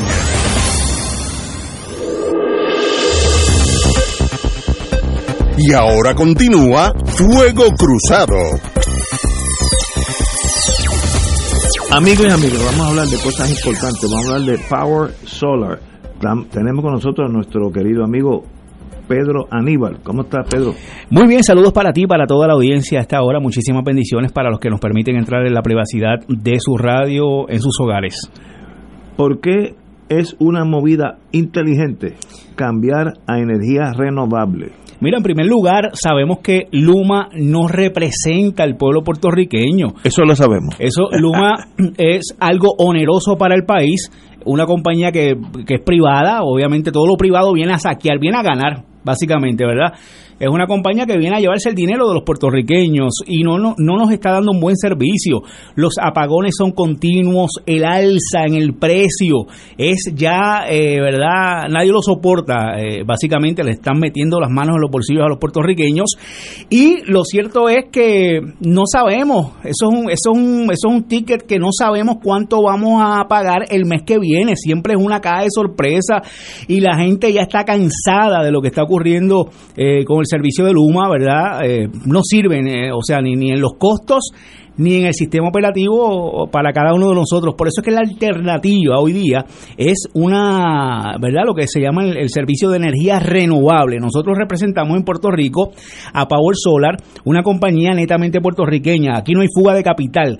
Son son dueños puertorriqueños nacidos y criados en Puerto Rico que están dando una, una empleomanía impresionante aquí en la Isla del Encanto y que eh, es una compañía de más sólido crecimiento en los últimos años. O sea, Básicamente es una compañía que está bien visible. Somos la compañía que más oficinas visibles tenemos en todo Puerto Rico, sobre 14 oficinas en toda la isla. Tenemos sobre 70 flotas que están instalando continuamente. Somos la única compañía que ya te instala en o antes de los primeros 15 días de hacer el contrato. Y que es una compañía que verdaderamente está para ayudar al pueblo puertorriqueño. Existen ayudas en la compra de un sistema solar de Power Solar. Pues mira, esa es la gran noticia en el día de hoy. La gran noticia es que estamos buscando familias, básicamente que paguen más de 150 dólares en esa factura de luz. Atención, porque ustedes es que vamos a ayudar en este momento. Así que si usted en su factura de luz se ve reflejado más de 150 dólares. Estas ayudas son para ti. Yo te invito a que marques ahora al 787-331-1000, 787-331-1000. Es bien fácil conseguir esta ayuda. Simplemente a través de la factura de Luma, nosotros lo vamos a, estar introduciendo en, nuestro sistema. Si usted cualifica, inmediatamente le vamos a decir. Así que la dinámica es bien fácil, bien rápida. Simplemente tienes que llamarnos ahora al 787-331-1000. 787-331-1000 para que sientas este alivio en tu bolsillo y de una vez y por todas te liberes de Luma. Básicamente, por ahí viene ya la época de huracanes. Eh, ahora el verano se incrementan, ¿verdad? Los costos energéticos por la calor. Es hora de decirle basta a Luma y unirte a la, a la energía renovable. ¿Cuántas personas ustedes pueden poner a ganar con Power Solar hoy Mira, en día? vamos a buscar ahora 20 familias, porque estas primeras 20 familias también le vamos a hacer entrega de una estadía de tres días y dos noches. Esto es real, aquí no hay truco, no se va a dar con una pared de frente, no tienes que comprar absolutamente nada. Tú me demuestras a mí que usted paga más de 150 dólares de luz mensualmente nosotros te vamos a regalar esa estadía. Así que tienes que llamar ahora al 787-331-1000, 787-331-1000 y de una vez te vamos a cualificar para estas ayudas que estamos ofreciendo si usted cualifica. Así que es bien importante que nos llame ahora. Si su factura es de 150 dólares o más, usted puede ser elegible para estas ayudas para que tenga en su casa su sistema solar. Llame al 787-331-1000, 787-331-1000. Ustedes están en la calle O'Neill, detrás del Tribunal Federal. Tenemos ahí oficinas, tenemos también oficinas en la Fernández Juncos, eh, Ah, tenemos oficinas dentro de Plaza Las Américas, tenemos oficinas en Demoro San Juan, en Plaza del Caribe en Ponce, estamos en Mayagüez Mall también, estamos en Atillo, eh, estamos en Guayama, estamos en, bueno, en, en- en toda la isla. En otras palabras, esto no es una carpa ahí en medio de, de un parque. No, no, no, no, por eso es que eso le da la confianza, ¿verdad?, a las personas. Por la visibilidad que tenemos, una compañía sumamente grande, que estamos dando un servicio impresionante, unas ayudas increíbles y por eso es que la gente confía en nosotros, básicamente. Así que nos ve siempre, es bien poco probable que salgamos de la casa y no veamos un camión de, de básicamente de Power Solar, un billboard de Power Solar, que prendamos el televisor y no veamos un anuncio, la radio. O sea, estamos en todas partes y eso habla muy bien de la calidad de esta gran compañía puertorriqueña sobre todas las cosas. Tienen, yo, yo paso por allí mucho cuando voy al tribunal y tienen tremenda tienda en la O'Neill. Sí, sí, Pero sí, sí. Una cosa impresionante, eh, como uno desconoce esa tecnología, uno va allí ve el siglo XXI en acción. Así mismo es. De hecho, también tenemos, ¿verdad?, lo que se llaman baterías EcoFlow para aquellas personas que viven en apartamento y que no le permiten una planta eléctrica y no pueden poner un sistema solar, pues contamos también con las baterías EcoFlow, que es lo nuevo, no usa gasolina, se carga en una hora y pico ya completa, ya tiene el fast charger integrado, esta, esta, ¿verdad?, este generador que es totalmente ¿verdad? eléctrico, no usa gasolina y también se puede recargar con placas solares. Es la nueva tecnología también, también está disponible bajo Power Solar, así que para más información 787 331 1000. 787-331-1000. Pedro Aníbal, como siempre, hermano. Gracias por la oportunidad. aquí. Gracias por la Y oportunidad. Muchas aquellos bendiciones. que tengan duda, va- pasen en la calle O'Neill, al lado del Tribunal Federal, y van a ver una tienda de la alta No van a reconocer la mitad de las cosas porque yo lo vi y no entendí la mitad de lo adelantados que están. Un privilegio, Así es, así hermano. es. Siempre los escuchamos. Éxito. Muchas gracias. Continuamos, amigos. Bueno, tenemos una. Oye, como tenemos aquí un exalcalde y un secretario de justicia, es perfecto este tema. Consternada la comunidad de la calle Loíza. ¿Qué uno puede hacer? Uno alcalde, vamos a empezar con la alcaldía. Eh, la calle Loíza hace 20, 30 años eh, estuvo abandonada, básicamente eran tiendas viejas, quebradas, y de momento empezó a coger los últimos 10 años una fuerza de comercio, mayormente restaurantes, eh, una que otra barra, eh, comercios pequeños, y entonces hoy tiene su propia vida, pero a su vez trae un problema, los problemas de la conglomeración de gente, las personas cuando se toman alcohol, algunos pues se vuelven loquitos, y vienen los problemas, hablan alto, aunque no pase nada malo, pero hablan alto, hacen ruido, eh, dejan caer cosas, y entonces hay un choque entre los residentes de hace 200 años de la calle Loíza y la juventud divino tesoro de la- el próximo viernes por la noche, sábado por la noche. Yo tengo un amigo que vive allí, griego, Teo, eh, y me dice que a veces es difícil por los ruidos que hace. ¿Cómo uno tira esa línea? Porque también tú quieres tener negocio, tam- tampoco quieres tener un barrio en una depresión total. Es difícil dónde se tira esa línea. Señor alcalde. Hoy me tiene de punto aquí, que pagar el overtime. man. Este, yo tuve que lidiar con ese problema en varios lugares de San Juan, pero el más crítico era el viejo San Juan. En el viejo San Juan había una situación de ese mismo conflicto entre la privacidad de los residentes y, la alternativa de que los negocios eh, seguían, y, lo, y no solamente los negocios, porque en el viejo San Juan eh, mucho joven venía con carros con unos boom. Eh, Ah, sí, sí, sí. Entonces eso eh, rebota en las paredes, ese Nervioso, ruido, y tiemblan las las mesas. Entonces le decía, ¿y cómo estudian mis niños? Y cómo, o sea, pues ahí había un conflicto. Tratamos diversas medidas, pero la medida que funcionó fueron tres medidas. Primero, aumentar la, la policía en las horas críticas. porque la visión de la policía, eh, las peleas que se formaban allí, yo me di cuenta que la cultura puertorriqueña tiene efecto. Cuando ven una mujer policía, los jóvenes reaccionan diferente a un, a un miembro de la fuerza de choque. Hay diferentes, ¿verdad? Entonces, pues se toman medidas. Por ejemplo, se prohibieron las latas eh, y se prohibieron las botellas. Tienes que servirla en un vaso de papel, porque tú tiras una botella y puedes matar a una persona. Y tiras una lata llena de cerveza y puedes matar a una persona. Pero un vaso no mata a nadie, ¿sabes? Este, un vaso de papel.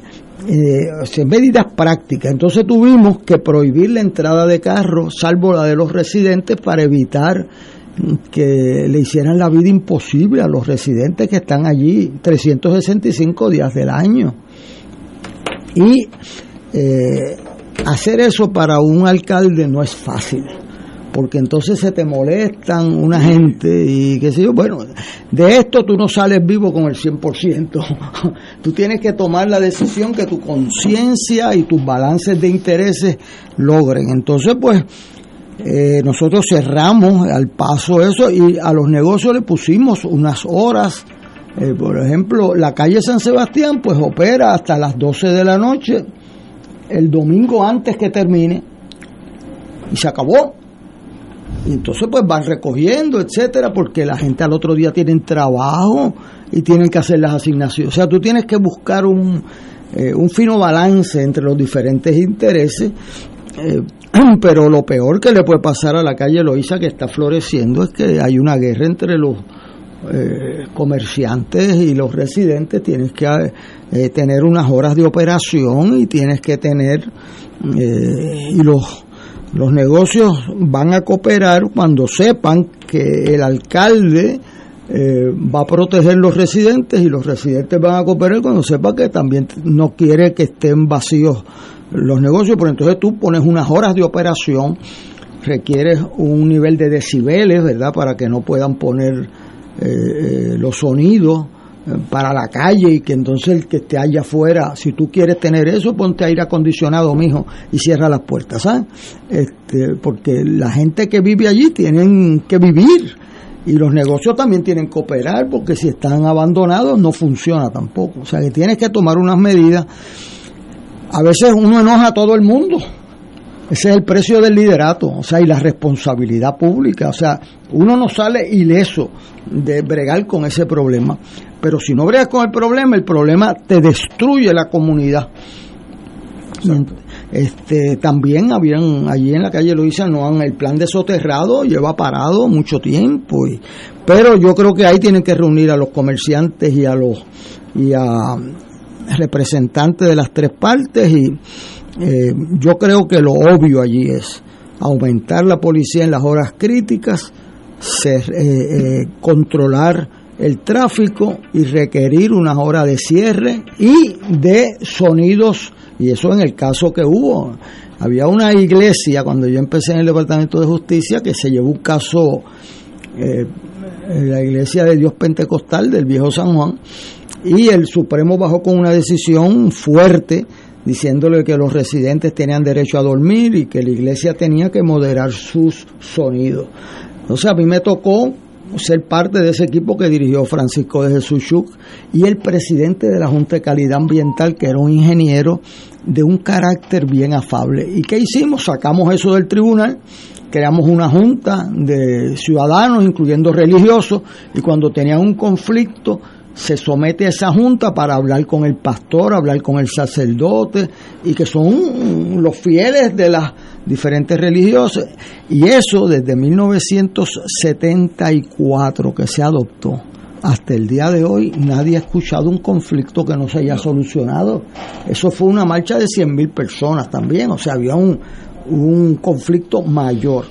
Pero la gente hablando se entiende y, cuando hay gente de buena fe, pues logramos un entendido.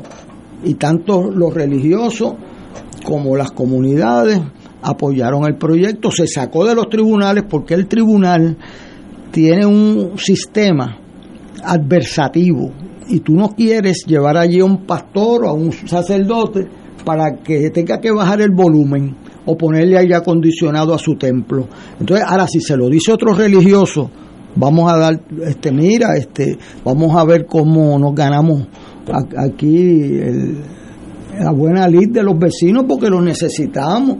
Pues si, si se lo dice un, un, un fiscal o se lo dice un juez, es una cosa, si se lo dice un comité de diálogo es otra. Entre ellos. Y entonces se pasó eso a la Junta de Calidad Ambiental para que midiera los decibeles y el carácter, fíjate que le dicen no, este, las personas no son decisivas, yo difiero. El carácter del presidente de la Junta de Calidad Ambiental que se llevaba bien con todo el mundo, era un ingeniero muy afable, bajito, y andaba una máquina de decibeles encima. Ellos querían bregar con él porque no los ofendiera. Tú manda unos emplazadores allí. Sí, Entonces, pues, sí, pues méteme preso. Entonces, pues, tú bajas los niveles. Yo tuve que bregar con mucho orgullo, lo digo, esa injusticia y después en estado con esos conflictos que lo primero que tienes que hacer es ganarte, bajar los niveles porque gritando nadie se entiende.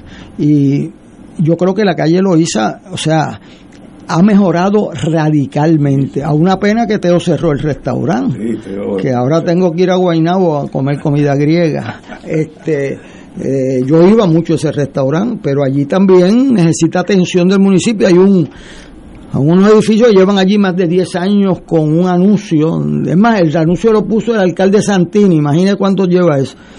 Estorbo público, se está cayendo el edificio allí. Y no han tumbado el edificio ni nada. Va a matar a alguien. Ah, sí, dónde está. Eso está frente Al al, lado de resta- Teo, al lado de. Así, al, El al- edificio que se va a caer. se va a caer al frente a él. Este, o sea que necesita atención y además demostrar que en una ciudad siempre hay intereses en conflicto. Por eso se hacen los negocios en muchas ciudades en el piso número uno y la parte eh, residencial en los pisos arriba. Ese es el, el modelo urbano. Por eso requiere que en el piso número uno, cuando los niños vayan a hacer las asignaciones, no, no, No, no hay tengan un escándalo, no hay un escándalo bajo. Entonces, pues, hay que, hay que entenderse, hay que vivir en ciudad. Y para vivir en ciudad tú necesitas unas tolerancias y unas determinaciones antes que se complique eso. Ahora ha surgido el tema porque mataron a dos turistas allí. Gracias a Dios. O sea, este, no debimos haber esperado que eso explotara a esa hora, porque a esa hora debieron haber estado cerrados esos negocios en una zona residencial. Así que balance de intereses, eh, hay precedentes y entonces, eh, lo siento mucho por el municipio de San Juan, pero no van a salir ilesos. Normalmente hay alguien ahí que se va a enojar contigo. Pero es mejor que se enojen algunos que sí. se enojen todos. Y déjame decirle que si eso no se atiende, se van a enojar todos porque no hay quien viva allí entonces. Estoy de acuerdo. Compañero Rachel, usted fue secretario de Justicia. ¿Qué, qué haría usted? Bueno, lo primero es entender el, el, el entramado de ciudadanos y usos y la planificación o la falta de planificación respecto al área.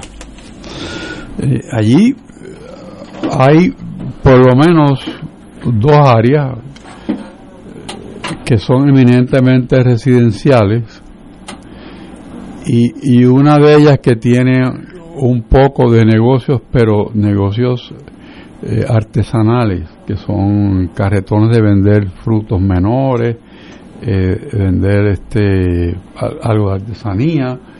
Eh, hay hasta una ferretería que resuelve todo lo que uno necesita allí. Hay varias farmacias, pero siempre ha habido un deterioro en esa calle, me parece a mí, porque al someterla al uso comercial y no estar diseñada realmente para mantener el uso comercial que hay hoy día, la, la infraestructura no aguanta. En primer lugar, no hay sitios de estacionamiento Ese es un problema allí. no hay aceras, eh, por decir. El sistema de alcantarillado no está para recoger las grasas que van crudas al sistema, porque los negocios no tienen trampa. De, de no, trampa en el sentido de grasa. sí, por eso. Eso es subconsciente. Sí. el, el diseño también de lo que pasa allí, una vez estuvo un tanto orientada por la Universidad de Sagrado Corazón, que le, le cogió apego a aquello y ayudaba a los comerciantes. Un proyecto excelente, que también apoyó la Cámara de Comercio. Cuando yo fui presidente, ese era uno de los proyectos que estaba buscando desarrollar, que se le diera sentido al mejor uso de esas propiedades comercialmente, pero sin repasa, eh, rebasar los límites de tolerancia de las dos comunidades que tenemos una a cada lado de la calle. O sea que no es un ejercicio fácil de, de planificación porque ya está mal diseñada para el uso que se le quiere hoy en día. Empezaron los restaurantes más o menos pequeños, eh, sitios de café, etcétera, y no había gran discordia. Cuando la pandemia, que había una fuerza policíaca que se ocupaba de cerrar los negocios a una hora en específico y todo el mundo obedecía, porque si no el guardia venía y tomaba posesión de las cosas. Y yo estuve en situaciones allí donde velaban que la patrulla estaba para salir corriendo, porque si no, pues había hasta arrestos y multas. Eh, la cosa es que al pasar ese tiempo y comenzar las, los restaurantes pequeños, convertirse en restaurantes grandes y después en sitios de expendio de alcohol principalmente. Y comenzar también eh, restaurantes que tienen un cupo bastante grande pero no tienen estacionamiento. Se conglomera demasiado personas para lo que soporta el área. Y si le añadimos al, al, al cóctel que estamos describiendo, que no hay ni un alumbrado apropiado, ni estacionamiento apropiado, ni vigilancia apropiada de parte del Estado o la ciudad, y se viene a depender de personas que ponen el orden, entre comillas, a nombre de los negocios, que en el tema que trae esta discusión, pues por lo menos dos de ellos hay información que desenfundaron armas y hicieron uso de armas. No tan solo la señora que ya está arrestada y, en prisión preventiva. Eh, hay negativa de dueños de establecimientos en cooperar con la policía, de no darle los videos. Eh, hay todo un entramado de problemas en esa área que requiere un liderato certero, tanto de la comunidad como de la ciudad, porque de otra manera eso se va a convertir en, en lo que es ahora mismo tierra de nadie. O sea, es peligroso estar allí porque no hay orden. Pero y, y, si hubiera más policía, no, eso no, eso no ayuda. Yo bueno, sé que hay pero, que pagarlo. Pero fíjate, creo que tienes que tener un código. por eso estamos por llegar ahí. Eh, El, el código que había durante la pandemia, pues obviamente se desapareció. Pues tiene que haber un código. Tiene que haber un código no por decir, bueno, yo quiero que lleguen a las 12 o a la 1, no. Tiene que hacer un código a la medida del problema que tienes allí. Porque probablemente en unas áreas se tolere un uso variado distinto al que toleran en otras. O sea, esto hay que hacerlo con mucha inteligencia y, y buenos deseos. No de imponer a nadie, sino lograr un consenso para que esas fuerzas que están ahora mismo en controversia se, se allanen. Porque no es el único sitio donde hay ese problema. Hay ciudades, hay pueblos en Puerto Rico que han llegado a unos consensos y los días de semana, pues van así, a las 11 de la noche ya están cerrados y el fin de semana, pues a la una. Y entonces, pues hay un, un entendimiento social y las cosas fluyen. Pero cuando tú tienes ahora un show of force, que es lo que hay, porque yo no quiero cejar, yo quiero estar abierto 24 horas. Y los hay vendiendo alcohol 24 horas. O sea, ¿y qué tú propicias con vender alcohol a las 5 o a las 6 de la mañana? Pues más borracho. ¿Y cómo tú controlas borrachos? Pues bien difícil. No puede ser la maceta limpia, que no es la táctica correcta, pero sí puede haber una manera de manejar el problema del borracho y manejar el problema dentro del establecimiento que le toca al dueño a estas decisiones que no son nuevas que el dueño de la barra responde por lo que hace ese tipo cuando sale porque le, a sabienda le, le llenó de alcohol el sistema y son decisiones que existen pero volvemos otra vez estamos en un colapso comunitario donde no hay un liderato real del municipio ni del Estado. Escuchando al alcalde Romero, pues dice que entiende que están trabajando en un borrador que para fines de año pues estaría para discutirse públicamente y yo bueno pero de aquí al fin de año faltan ocho hay por eso. Habría que utilizar un, un poco más de agilidad administrativa para lograr que de inmediato haya unas cosas concretas que la Asamblea Municipal pueda hacer. No es que no haya poderes, que hay que ejercitarlo correctamente. El código es bueno, pero un código hecho para esa área, no para otra, porque los problemas son distintos, y son seres humanos y son negocios y queremos que haya negocios, pues sí, pero no puede ser una competencia salvaje en donde el ser humano es el que pierde, porque ahí se perdieron vidas. Vida. Eh, se perdió también la campaña de traer gente a Puerto Rico. También. O sea, esa noticia corrió por todo, el, todo el mundo. El mundo entero. Y entonces el resultado de Puerto Rico no es un sitio seguro para venir. Bueno, y todos los millones de pesos que se han gastado diciendo ven, ven que esto es seguro. Pues la misma falta de acción de aquellos que invitan a venir, pues provoca esta, esta oleada de información negativa sobre Puerto Rico. Y entonces, ¿quién es el que paga los platos? Pues la gente, posiblemente la misma gente de esa calle, que si esto se torna que no puede ser visitado, vuelve a como estuvo hace años y a como trabajó en la Universidad del Sagrado Corazón y la Cámara de Comercio en levantar de raíz el área porque una vez coge mala fama, sí, toma tiempo. Toma mucho tiempo y otras visiones para lograr ese acuerdo. Yo conozco los edificios que están ustedes mencionando que tienen declaración de, de ruina, pero el Estado y el municipio tienen la mano perfecta para trabajar eso. En Puerto Rico hay ley de sobra para eso. O sea, no tiene razón de existir eso, porque eso provoca criminalidad.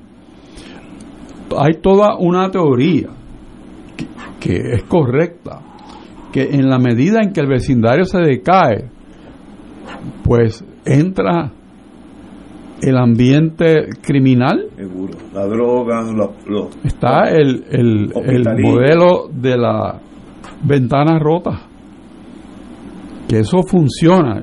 hace tantos años que esa teoría está vigente de la Asociación Nacional de Jefes de Policía, que eso se adoptó en Houston para el año 1970 y algo. Y todo el mundo, todo el mundo, de alguna manera entiende que eso es útil. Yo lo utilicé en el Departamento de Justicia para muchas cosas porque es la sabiduría de años que está puesta para que uno la pueda usar. Pues este es un sitio perfecto para eso. Esas propiedades que están desmejoradas, por decirle un nombre, propician El pillaje, romper las ventanas de los carros, vaciar las gomas, que la gente haga sus necesidades en la acera. Todo eso Todo eso, basura. ¿Y eso qué trae? Pues aparte de insalubridad, pues también trae criminalidad. Estoy de acuerdo. Así que hay tiempo para resolver esto, pero me falta qué? Liderato y voluntad. De verdad que son problemas complejos. Pero con soluciones. Con pero solución. tiene soluciones. Pues bueno, yo me acuerdo cuando Giuliani, cuando era alcalde de Nueva York, que Times Square era un arrabal. Uno no podía ir a Times Square, gente durmiendo en las aceras, tiendas abandonadas, y lo puso eh, extraordinario. Váyase ahora a Times Square y verá una, un- los sitios más bonitos en Nue- Nueva York, pero tuvo que meter caña el alcalde. eh. Me recuerdo eso. Eh, la teoría esta del cristal roto Sí, que nosotros, que es psicológicamente correcto. Cuando yo estaba en justicia en 1973 al 75, eso tiene un impacto. Mire, usted va mañana a la calle Loíza y pinta de blanco donde se pueden estacionar y de amarillo brillante donde no se puede estacionar. Y arregla los focos que están fundidos en parte en la Ashford también. Bueno, para no hablar de foco fundido porque me, El aeropuerto para acá también. Yo puerto para acá porque fui de nuevo por la noche, bendito sea Dios. El gobernador parece que sale. Yo sé que venía en avión con el mismo mío, tiene que ver esos focos que no prenden contra. Este, si él llama al tipo de Luma y le dice, son las 12 de la noche, yo te quiero ver a ti aquí. Ajá. Y mañana te quedas aquí hasta que me pongas luces que esos dichosos focos, el tipo o se queda a dormir ahí o con un avión, pero me pone luz. Pero el presidente que no quería ni ir al tribunal, a lo mejor dice, no, yo soy una compañía privada. Bueno, Exacto. sí, pero las compañías privadas empiezan cumpliendo las leyes, ¿sabes? Este, Y usted tiene la obligación de que las bombillas prendan. claro Es que una sí. obligación que Mire, usted tiene. Mi experiencia con eso es que a veces yo decía que la, la pintura era el, enem- el amigo más barato que tenía un alcalde. Porque tú pintas esos edificios Sí, abandonados y, y pintas lo otro y le pones un foco. Y tú le pones un foco que alumbra. Y eso pues coge otra vida. Y para tienes que tener allí un... Y entonces si no logras el acuerdo, pues lo tienes que disponer, ¿sabes? Ellos tienen que saber que yo voy a dialogar y qué sé yo, pero a la hora, si no se ponen de acuerdo, yo tomo la decisión. Y normalmente eso eh, ayuda a que tomen una decisión por consenso y si no, pues dice, pues a las 11 de la noche los días de semana y a las 1 de la mañana el viernes y sábado. Y el domingo por la noche a las 11, ¿sabes? Porque el lunes hay trabajo. Y él hace sus números y, y, y ejerce. Como está, está fuera de control. Algo hay que hacer. Algo Porque hay que hacer. tú no puedes tener un, un muerto cada dos semanas. Eso no, no puede ser. Vamos a una pausa, amigos, y regresamos con Fuego Cruzado. Esto es Fuego Cruzado por Radio Paz 810 AM. Bueno amigos y amigas, continuamos en nuestro radio maratón de Radio Paz. Aquí estamos esperando esa aportación, esos donativos que tanta falta nos están haciendo para continuar con nuestra misión evangelizadora aquí en medio de nuestra radio puertorriqueña, nuestra iglesia católica diciendo presente. Y por eso es bien importante que cada uno de ustedes se sienta parte de esta misión, que cada uno de ustedes sienta que realmente están apoyando este caminar nuestro en los medios de comunicación católicos de la radio AM, como lo es Radio Paz 810 AM. Por eso estamos esperando esa colaboración de ustedes, marcando el 787-300-4995. 787-300-4995. 787-300-4995 es el teléfono a marcar. Ahí tenemos voluntarios que están esperando la llamada para que ustedes puedan hacer esa, esa aportación, esa ofrenda, esa ofrenda que le pedimos a Dios que les multiplique el ciento por uno, esa, esa generosidad que están teniendo con nosotros. Estamos necesitando sobrepasar 110 mil dólares en este radio maratón y eso decíamos a principio de semana que eran 110 personas, perdón, mil personas que donaran 110 dólares cada una y ahora mismo hay mucho más de mil personas escuchándonos. Quizás si tú eres de esas personas que puedes donar 110 dólares o más, 110 dólares o más, llámanos y ofrenda para que Radio Paz pueda continuar con esta misión. 787 300 4995 787 300 4995 787-300-4995 es el teléfono a marcar, no lo dejes para mañana, puedes hacerlo ahora, hazte parte de nuestra gran familia, conviértete en un misionero, una misionera de Radio Paz, porque cuando tú ofrendas estás ayudando a que la misión de Radio Paz continúe en el aire. Queremos seguir aquí ayudándote a ti, ayúdanos a ayudarte. Con tu ofrenda nos puedes, nos puedes ayudar a mantener esta misión corriendo.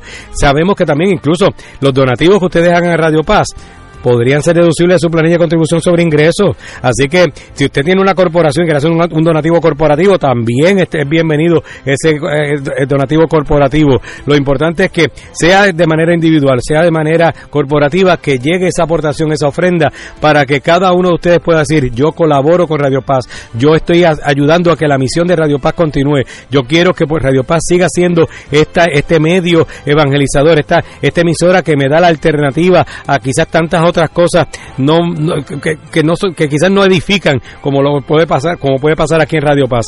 Así que marca ahora 787 300 4995 787 300 4995 y también, que no se me olvide, que pueden utilizar ATH Móvil también. Pueden buscar ATH Móvil para en la sección de pago a negocios. En la sección de pago a negocios usted puede conseguirnos y buscarnos como Radio Paz 810 y ahí hacer su aportación. Ahora es bien importante que antes de darle enviar, por favor, escriba en el comentario Radio Maratón. Escríbale Radio Maratón en el comentario para que cuando llegue ese depósito se pueda registrar la partida correspondiente, el donativo que usted ha hecho. 787 4995 787-300-4995 787-300-4995 810 te invita al viaje ruta espectacular a Centro Europa, conociendo su historia y folclore. Visitaremos los países Polonia, República Checa, Austria, Hungría, Croacia e Italia. Un viaje cultural a las capitales y ciudades más importantes para conocer sus museos, catedrales, castillos y santuarios, entre ellos Varsovia, Cracovia, Praga, Viena, Budapest y Roma. El viaje incluye pasaje por Iberia, hoteles cuatro estrellas, todos desayunos, algunos almuerzos y cenas, servicio privado de autobús, impuestos y cargos hoteleros. Información Culture Travel 787-569-2901 y 787-454-2025. Espacios limitados. Nos reservamos el derecho de admisión. Ciertas restricciones aplican. Culture Travel licencia 152AV90. Fuego Cruzado está contigo en todo Puerto Rico. En el restaurante Mar del Caribe, comparte con mamá en el mejor ambiente y la mejor comida internacional. Exquisitos cortes de carne osobuco, cabrito chuletón de ternera, gran variedad de mariscos y pescados, langosta, rodamayo, merluza y bacalao. Contamos con un elegante y amplio salón. Restaurante Mar del Caribe, calle Loíza 2444 en Punta Las Marías. Para reservaciones 787-545-5025. Restaurante Mar del Caribe, tu mejor opción para comer bien. 787-545-5025. Puede ordenar una rica paella y celebrar en casa. 787-545-5025. Fuego Cruzado, el programa de más credibilidad en la radio puertorriqueña, es ahora la tribuna abierta de análisis noticioso, con diversas perspectivas que exploran el trasfondo de lo que acontece a diario y cómo nos afecta. Escucha Ignacio Rivera y sus panelistas invitados de lunes a viernes en Fuego Cruzado en transmisión diferida a las 10 de la noche por Oro 92.5 FM. Y ahora continúa Fuego Cruzado. Regresamos, amigos y amigas. Eh, quiero, a veces la vida regala cosas tan bonitas que hay que mencionarlas en la radio. No, no son muchas, pero llegan. Yo te, hace dos días tenía un problema eléctrico en mi casa y yo soy bastante diestro en ese mundo, pero era algo más allá de mí. Llamé al administrador del edificio, mira, ¿tú conoces un electricista? Me dice, bueno, sí, este, Tito Kayak, ese es el mejor. Para mí no es Tito Kayak, es Seaman, este, Petty Officer de Jesús, que era en la unidad mía de la Guardia Costanera, era un marino de primera clase. El EM, Electronic, Electronics Mate, era una persona bien técnica, o él es electricista, revalidado y todas esas cosas. Era tan responsable que cuando llegaban los 110, son los, las lanchas de 110 pies, que con, el agua salada brincándole por encima, pues se dañan los radares, los radios, eso es continuo.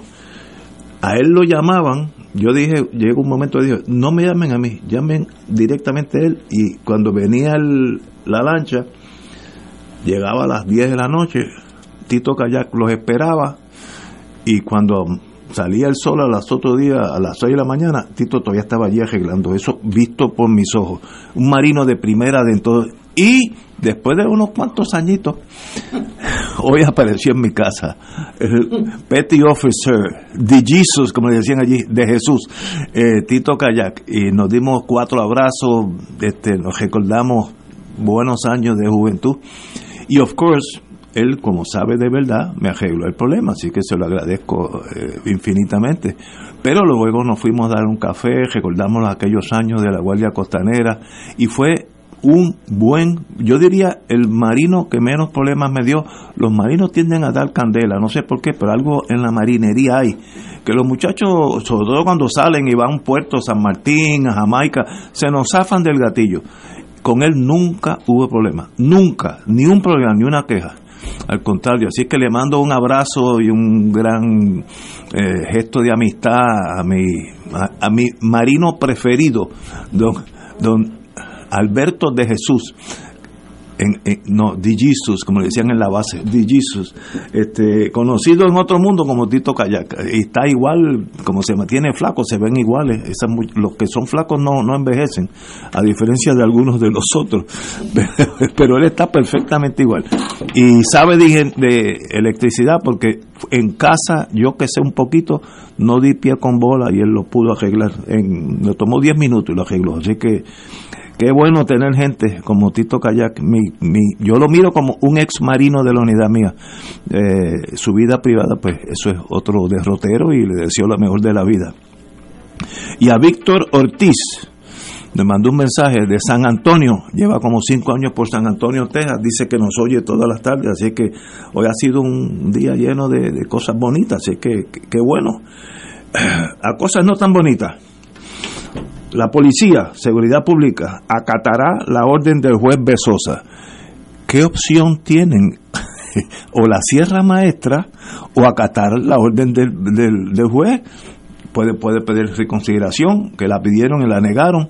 Y es sencillamente uh, una especie de auditor, no sé, el, el nombre no, no, no, es tan importante, eh, que va a velar por las finanzas de la policía que según el juez ha indicado que los cambios que se requerían no van a la velocidad que se esperaban, que van muy lento, y sencillamente pues va a poner a alguien supervisando a, la, a las finanzas de la policía.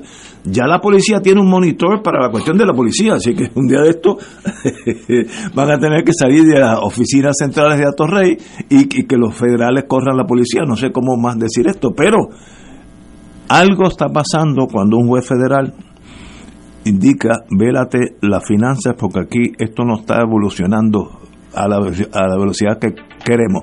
Pero como tenemos a alguien que estuvo en justicia mucho tiempo y interactuó con esa gente, ¿cómo usted lo ve? El reporte que, que recibe el web de Sosa demuestra que hay mala utilización de los fondos no necesariamente que los hayan usado personalmente, no, no, no es eso. No, no, no, no. Pero está mal utilizado porque no se utilizaron los fondos para pagar las cosas que tenían que pagar, ni para comprar lo que tenían que comprar, y lo utilizaron de otra manera.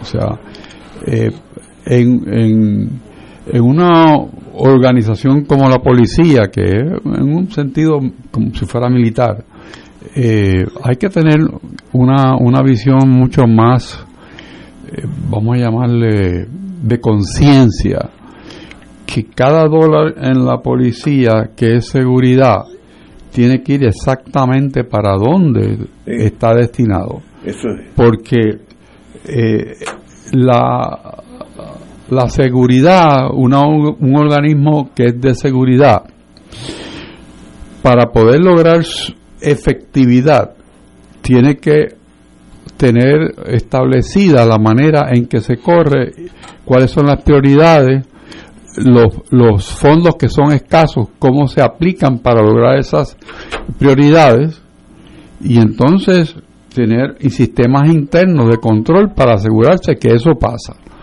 Pero obviamente aquí no hay el sistema interno de control porque no pasó, porque se utilizaron en forma distinta.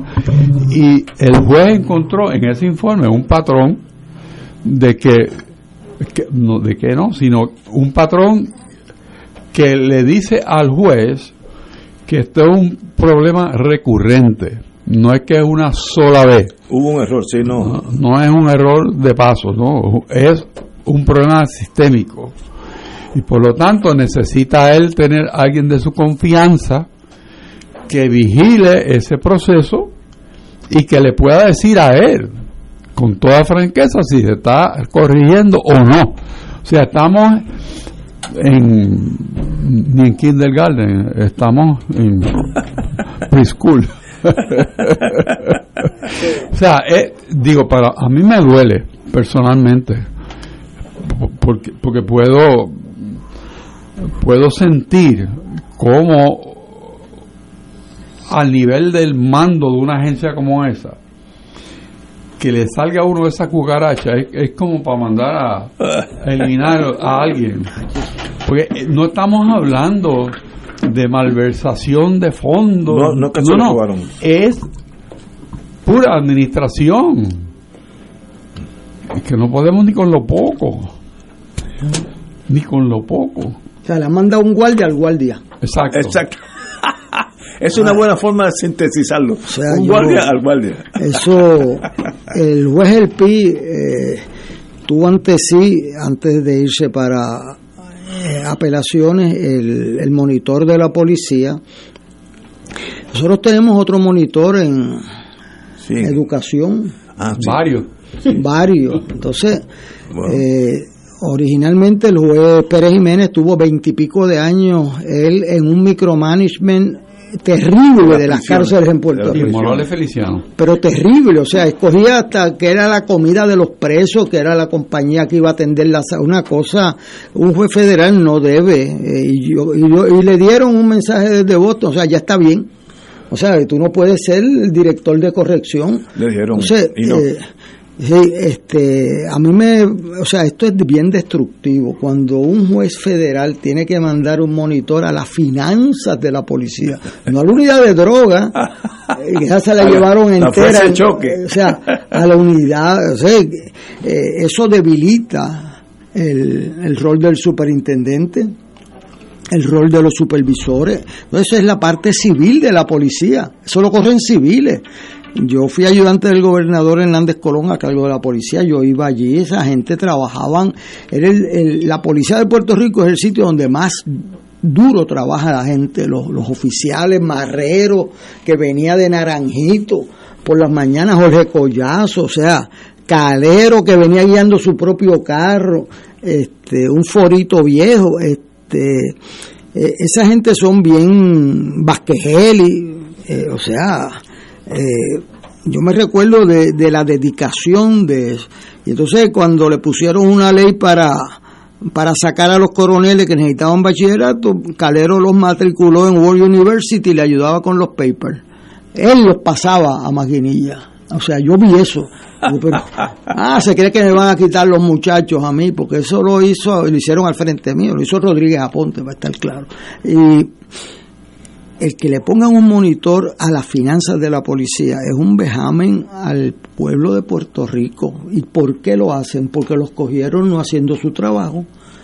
Si el gobernador supervisa su y tienen un problema, le manda, eh, le destaca a alguien de gerencia y presupuesto allí. A mí me destacaron un mes a la policía y un mes a la Junta de Planificación cuando yo estaba en justicia. Eh, eh, entonces, pues tú búscame quién es el mejor en, en finanzas. Ah, el tipo está en recursos eh, na- naturales. Préstamelo un mes que tiene que ir a la policía. Ese es el trabajo del gobierno. Para eso está el administrador. Para eso, ah, que tengo un problema ahí, pues vamos a buscarle un recurso interno. ¿Cómo es posible que nosotros dejemos que un juez federal se nos meta en la policía a arreglar la finanza de la policía? Eso, Eh, eso es, o sea, eso puede sonar espectacular, muy bien, pero que un juez tenga que estar recibiendo informes de finanzas y un tipo allí full time dando órdenes, porque el resultado de eso práctico es que le quita la responsabilidad y el poder a los administradores. No, y fondos, porque hay que pagar el, monitor del chavo de la policía. Del chavo de la policía. Entonces, pues llega, traen los chavos, traen el monitor, pues ¿y qué queda?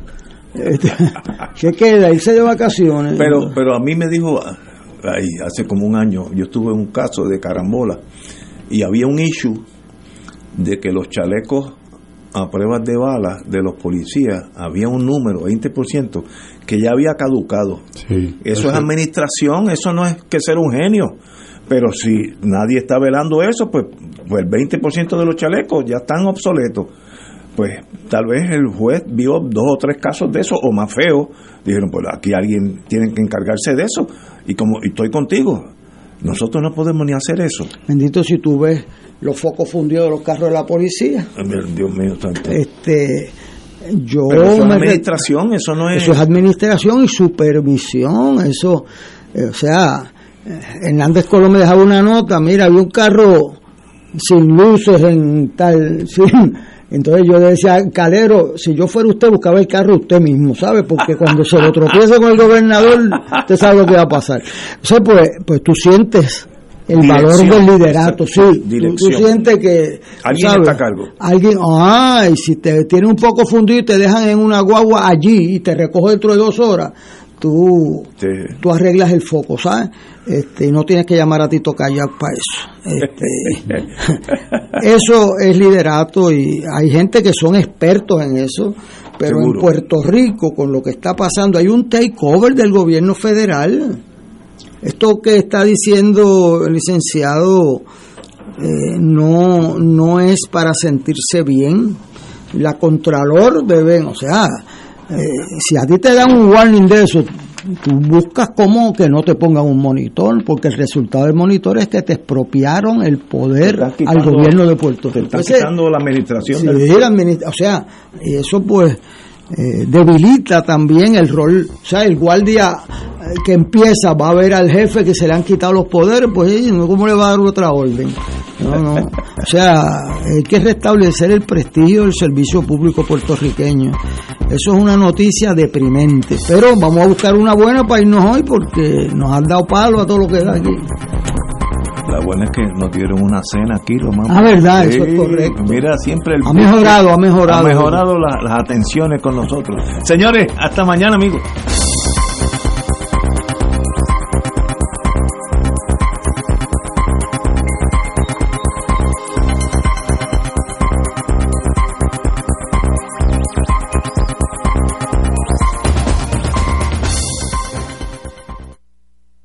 Esta emisora y sus anunciantes no se solidarizan necesariamente con las expresiones vertidas en el programa que acaban de escuchar.